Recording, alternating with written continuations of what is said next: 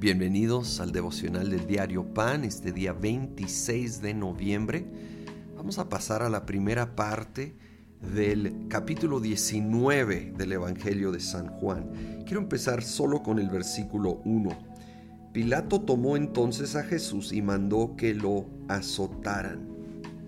Tan breve narración, pero tan intenso momento y tan importante para nosotros tomaron ese látigo allí enredado con, nos dicen los historiadores sobre las crucifixiones romanas que les metían pedazos de piedra, de vidrio, para que fuera mucho más doloroso al entrar en la espalda, romper la piel, la carne no un golpe, no dos, no tres, sino treinta y nueve latigazos sobre la espalda de nuestro Señor.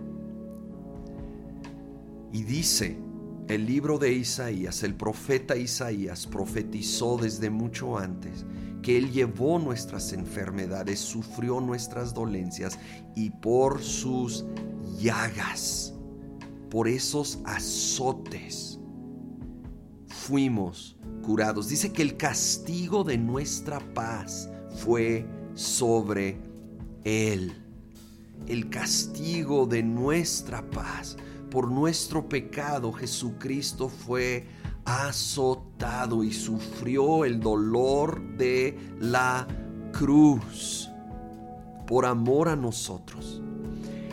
Estemos agradecidos y a la vez con una fe, una certeza de que Él ha llevado el castigo que nos correspondía, que somos perdonados, somos libres de toda condenación y aún que por sus llagas somos curados y podemos orar con fe por nuestra sanidad. Sigo leyendo aquí más adelante en el mismo capítulo 19, versículo 10 ¿Te niegas a hablarme? le dijo Pilato. ¿No te das cuenta de que tengo poder para ponerte en libertad o para mandar que te crucifiquen? Y el versículo 11 dice, no tendrías ningún poder sobre mí si no se te hubiera dado de arriba, le contestó Jesús. Increíble. Jesús afirma que aún Pilato, este corrupto que mandaría a Jesús a la cruz, aún él recibió su poder de parte de Dios.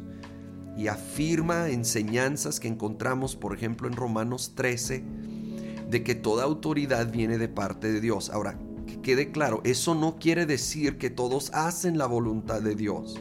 Tristemente, la mayoría no lo hace. Pero esa posición de autoridad es dada por parte de Dios y los llama a ser servidores de Dios, haciendo el bien para, de nuevo, pues depende del contexto de ese servidor público, como les llamamos comúnmente, como ese gobernante.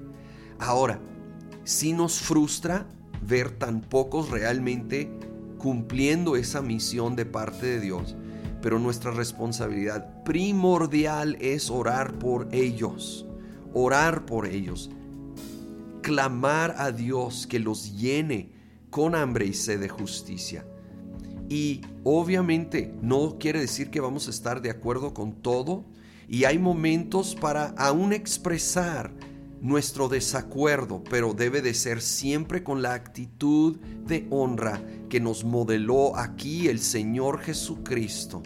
Si en un momento hay duda, solo tenemos que volver a esta escena y reconocer si Jesús, el perfecto Hijo de Dios, actuó con esta, esta actitud y esta honra ante esas autoridades terrenales, ¿cómo no debemos de actuar nosotros?